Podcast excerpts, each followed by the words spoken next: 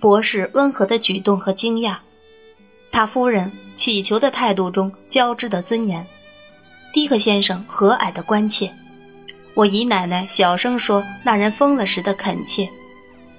我此刻继续时，不仅能记得，还能看到、听到。博士，迪克先生说道：“究竟有什么隔膜？看这里。”安妮，博士叫道：“别跪在我面前，我亲爱的。”要，他说道：“我请求大家都别出去。哦，我的丈夫和父亲，打破这个这么久的沉默吧，让我们双方知道，横在我们中间的是什么。”这时恢复了说话能力。并似乎以家族骄傲为重的和因母亲尊严而自负的马克兰太太不顾一切的叫道：“安妮，站起来，快站起来！除非你想看到我马上就在这里疯掉，别用这种自轻自贱的方法玷辱一切和你有关的人。”妈妈，安妮答道：“别对我说废话。”我是对我丈夫诉说，就是你在这里也算不了什么，算不了什么。马克兰太太叫道：“我算不了什么，这孩子已经疯了，请给我一杯水。”我太关注博士及他的夫人了，故而没理会这请求。同样，这请求也没对别人发生什么影响。于是。马克兰太太喘着气，瞪着眼，用扇子扇自己。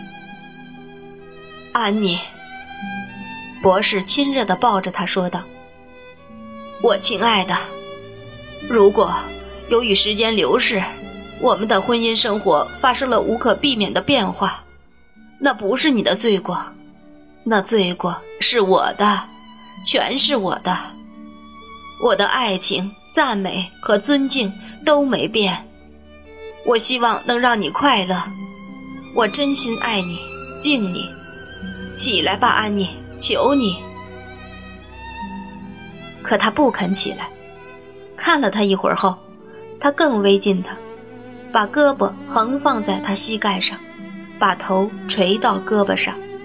他说道：“如果这儿有我的朋友，为了我，或为了我的丈夫。”可以在这个问题上说句话。如果这儿有我的朋友，可以说出我的良心有时对我低声说出的任何猜疑；如果这儿有我的朋友，尊重我的丈夫并关心我，并也知道怎样帮助我们和好，我请求那个朋友出来说句话。一片沉重的寂静，经过一番痛苦的迟疑，我打破了那寂静。斯特朗夫人，我说道：“我知道一件事，而斯特朗博士曾请求我保守秘密，我一直保守到今晚。可我相信，现在如果再保守下去，就要使信任和体贴被误解。你的请求解除了他给我的约束。”他把脸转向我了一会儿，我知道我做的是对的。我无法抗拒他满脸的恳求，就算他使我不感到那么可以完全相信。我们将来的和睦，或许在你手里。”他说道。“我很相信，你是不会隐瞒丝毫的。我早就知道，我从你或任何人那儿听到的话，都只能显示我丈夫高尚的心。无论你认为那些话会怎么触犯我。”都不必在意。这之后，我要在他和上帝面前诉说我的想法。听了这样恳切的请求，我没征求博士同意，就把那晚在这房间里发生的一切一一说了出来。除了把有莱亚西普的口气稍加缓和以外，我对事实不做任何折扣。在我叙述的整个过程中。马克兰太太又瞪眼又不时尖叫和感叹，种种形状难复之于笔墨。我说完后，安妮有一会儿未出声，仍像我前面写到的那样低着头。然后她拿起一直保持着我们进来看到她时那姿势的博士的手，托到胸前亲吻。迪克先生轻轻地扶住她。说话时，她站了起来，靠着迪克先生，望着她丈夫。她的眼睛一直没离开过他。自从我们结婚以来，我所有过的种种想法，他用低弱温顺的声音说道：“我都要袒露在你们面前。既已听说了刚才的一切，我如果还不全说出来，我就不能活。”不必了，安妮。”博士温和的说道。我从没猜疑过你，我的孩子，没必要，实在没必要，亲爱的。很必要。他还是用那种口气说道：“我应当把我的整颗心，在那个宽厚忠诚的灵魂前打开。上帝知道，我年复一年，日复一日的更爱也更敬重那个人。真的。”马克兰太太插嘴道：“如果我还是个明理的人，应当允许我说，没有细细叙述的必要。你这个拆烂屋的人！”我姨奶奶愤愤的小声说道：“除了我的丈夫，没人能做判断。”妈妈，安妮的眼睛仍盯着她丈夫说道。他会听我的。如果我说了什么使你痛苦，妈妈，饶恕我吧。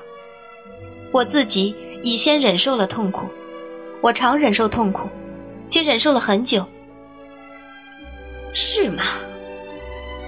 马克兰太太喘着气问道。我很年轻时，安妮说道。我还只是个小孩时，我最早获得的一切知识。都来自于一个耐心的朋友和老师，我亲爱的父亲的朋友，我永远敬重的人。想起我所知道的一切，我就不能不想到他，是他在我头脑中储入第一批宝贵思想，并在那一切上打上了他的品性的烙印。我相信，如果我是从别人那里获得那一切，就怎么也比不上经他而得的那么与我有益。他把他母亲就不当回事儿。马克兰太太叫道：“并不是那样，妈妈。”安妮说道：“我不过是照他本来的样子看他，我就得这么做。我长大以后，他依然在我心中占着同样的地位。我已得到他的关切而自豪，我对他怀着强烈的爱慕之情、感激之情和依恋之情。”我无法形容我怎样重视他，把他看作一个父亲，一个导师。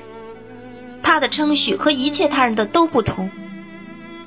如果我不能相信整个世界，我也可以相信他。你知道，妈妈，当你突然把他以爱人身份介绍给我时，我多年轻，多没经验。我已把那事实对这里的每个人至少说了五十次。马克兰太太说道：“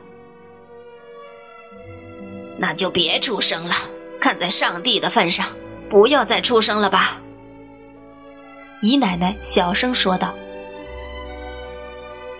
一开始，我觉得这变化太大，也损失太大。”安妮说道，她的神情和语气依然没变。我又激动又痛苦。我还不过是个孩子，一直被我尊敬的他，一下身份变化这么大，我觉得我有些遗憾。可是，什么也不能让他和过去一样了。于是，我为被他那么看重而自豪，我们就结了婚。在坎特伯雷的圣阿尔菲时，马克兰太太说道：“混女人。”我姨奶奶说道：“他就不肯安静下来。我没想到，安妮红着脸继续说道：“我的丈夫会给我带来什么世俗利益？我年轻的心中只有敬意，没有那种渺小的念头。妈妈，原谅我这么说。想到可以用那种残酷的猜疑冤枉我，也冤枉他的人时，我想到的第一个人就是你。我，马格兰太太叫道。”啊，你当然，姨奶奶说道：“你用扇子也遣不了这点儿，我的军人朋友。”我是我新生活的第一种不幸，安妮说道。这是我所知道的各种不快遭际中的第一个。后来这不快的事多的我也数不清了，可是并不，我仁慈的丈夫。并不是为了你所想象的理由，因为任何力量也不能把我心所想、所忆或所望的一切与你分开。他抬起眼睛，合起手来。我觉得他像所有的天使一样美，一样纯。从那以后，博士就像他看他时那样，目不转睛地看他。过去，妈妈为了他自己。来炸你是无可指责的，他继续说道。我相信，他的出发点无论如何都是无可指责的。但，当我看到许多不正当的要求以我的名义来压在你身上时，看到你怎样被人利用我的名义来愚弄时，看到你如何宽容而非常关心你利益的威克菲尔德先生又如何愤慨时，我开始感到，人们在猜疑我是用爱情换金钱。这世界上这么多人，我偏偏卖给了你。这种猜疑成为我无力强迫你分担的屈辱。我的灵魂知道，我结婚的那天就完全献上了我的爱情和名誉。可我心里总是怀着这恐怖和烦恼，我无法告诉你们那是什么滋味儿。妈妈无法想象那是什么滋味。为了照顾家，马克兰太太流着泪叫道：“一个人竟受到这种报答，我真希望我是个野人。我也巴不得你是的，而且就在你自己的那一小块地方上。”姨奶奶说道：“就在那时，妈妈非常关心我的表兄迈尔顿，我喜欢过他。”他温柔但毫不犹豫地说道：“非常喜欢。我们一度做过小情人。如果没发生什么变化，我也许会以为我真的爱他。那就也许会和他结婚，而陷入最大的不幸。在婚姻中，没有任何悬殊大过思想和信念的不合。当我注意听下面的话时，我仍不断品味那句话。”在婚姻中，没有任何悬殊能超过思想和信念的不合。仿佛这话中有什么特别之处，我无法体会。仿佛非常稀罕。在婚姻中，没有任何悬殊能超过思想和信念的不合。我们没有半点共同之处，安妮说道。我早就发现没有半点儿。纵然我不为许多其他的事感激我丈夫，我也应该为了他，把我从那缺乏修养的内心第一个错误冲动中解救出来而感激他。他站在博士面前一动不动，怀着一种使我感动的诚恳往下说，可是他的声音仍像先前那样平静。当他等着你因为我而非常慷慨的施惠于他时。当我为了这个牟利的行迹而不乐时，我觉得他应该去开辟他自己的路。我觉得如果我是他，我一定排除万难这么去做。可是，在他出发去印度前，我并未瞧不起他。在那天夜里，我知道他怀有一颗虚伪的心而忘恩负义。从那时，我就在威克菲尔德先生对我的审视中读出了双重意思。我开始感到笼罩我生活的那层黑暗疑云。疑云，安妮。博士说道：“没有，没有，没有。你心中没有半点儿。我知道，我的丈夫。”他接下去说道：“那一夜，我来到你面前，卸下我羞辱、痛苦的所有重担。我知道，我得说，在你的屋顶下，我的亲戚之一对我说过一些他绝不应说的话。”就算他把我当成一个唯利是图的小人，也不应当说。在那时，我打心眼里憎恶那故事发出的臭味儿。我从没说出那故事，从那时直到现在都没说。马克兰太太叹了一短声，靠到安乐椅上，用扇子掩住脸，仿佛准备永远藏在扇子后面了。从那时起，除了当你面。我绝对没和他说过话。我和他说话，不过为了避免要做上述的解释。他从我这儿知道了你在这里的地位以后，已有好几年了。你为了让他进去，悄悄给了他很多好处，然后才告诉我，想让我吃惊和高兴。你要相信，这些好处更使我感到心里的烦恼和压力重大。他轻轻倒在博士脚前。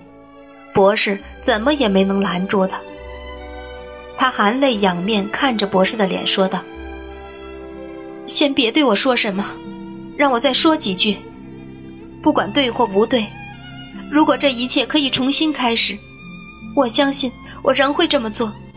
你永远不会知道，怀着旧日那些想法献身于你，知道任何人都可以怀疑我的忠贞是买来的。”同时又被可看作这种猜疑的证明的那些暧昧所缠绕，你绝不会知道这是种什么滋味。我很年轻，也没人知道。妈妈和我在有关你的一切问题上都持有很大的意义。如果我犹豫不决而隐瞒我所遭际的屈辱，那是因为我非常尊敬你，也非常希望你尊敬我，安妮。我纯洁的女儿，博士说道：“我亲爱的孩子。”还有一点，只有几句话了。我常想，你可以娶的人有很多，他们绝不会给你带来这样的累赘和烦恼。他们会使你的家更可贵。我常忧愁的想，我最好还是做你的学生，甚至就是孩子那样。我常常怕，怕我配不上你的学问和智慧。如果这一切是我在要说那些话时犹豫不决，那仍然因为我非常尊敬你，也希望你有一天尊敬我。那一天已经一直明亮亮的很久了，安妮。博士说道：“得有一个漫漫长夜了，我亲爱的。”还有一句话，我后来有意、坚定的这么做，暗中打定了主意，把蒙你那么多年的那人的坏处藏在心底，只让自己独自痛苦。最后一句话，最亲爱的、最好的朋友，你近来变化的原因，今晚已水落石出。我曾非常痛苦和忧伤的看着那变化，有时曾想到我过去的担心。我有时也做过一些比较实际的假设。今天晚上，我也因了一桩意外的事知道，即使在这种误解下，你仍对我怀有那么高贵的信任。我不期望我的爱情和孝敬之心能配上你那宝贵的信任，但我可以在知道这一切后，对着你这张亲爱的脸，它像父亲的脸那样受到尊敬，像丈夫的脸那样受到爱慕。像朋友的脸那样，使我在童年时期就觉得神圣无比。抬起我的眼睛，并郑重宣布：我从没有任何对不起你的心思。我从没在我有训你的那爱情和忠实上动摇过。他搂住他的脖子，他把头倚在他头上，他的白发和他的棕发混在一起。哦，搂紧我，我的丈夫，永远也不要抛弃我，不要认为或说出我们中间有什么差异悬殊，因为除了我有许多不成熟之外，我们并没有差异。每过一年，我对这一点就更明白一些。我也越来越重视你，哦，搂住我，我的丈夫，因为我的爱情是建在磐石上的，它是不会变的。在那之后的寂静中，我姨奶奶庄重的稳步走到迪克先生身旁，搂住他，很想的吻了一下。为了他的体面起见，他这么做很是时候。因为我那时看到他正想做出金鸡独立的样子，以示他心中的快乐。你真是个出色的人，迪克。姨奶奶称许他道，那表情是非常果决的。可别装出别的什么样来，我可是知道的较多的人喽。说到这里，姨奶奶扯着他袖子，一面朝我点头。于是我们三个悄悄溜了出门，往家走去了。无论如何，这是对我们那位军人朋友的当头一棒。走在回家的路上时，姨奶奶这么说道：“就算没有别的事叫人喜欢，但为这个，我也能睡得好一点了。恐怕他很难过呢。”迪克先生十分同情地说道。什么？你见过一头鳄鱼难过吗？姨奶奶说道。我不认为我见过一头鳄鱼呢。迪克先生很温和的答道。如果没那老怪物，什么问题也不会发生。姨奶奶有力的说道。但愿有些母亲不要干涉他们出嫁的女儿。不要亲热到暴虐的程度，他们似乎觉得把一个不幸的女孩送到这世界上来，天哪，就像是这女孩求着被送来，心甘情愿被送来一样。他们能得到的唯一报酬，就是有充分的权利让他苦恼的要离开这世界。你在想什么，特洛？我在想已经说过的一切。我仍然在想一些被说过的句子。在婚姻中，没有任何悬殊差异能超过思想和信念的差异。缺乏修养的内心，第一个错误冲动：我的爱情是建在磐石上的。可是我们到家了，脚下是被踩过无数次的落叶，秋风正在刮着。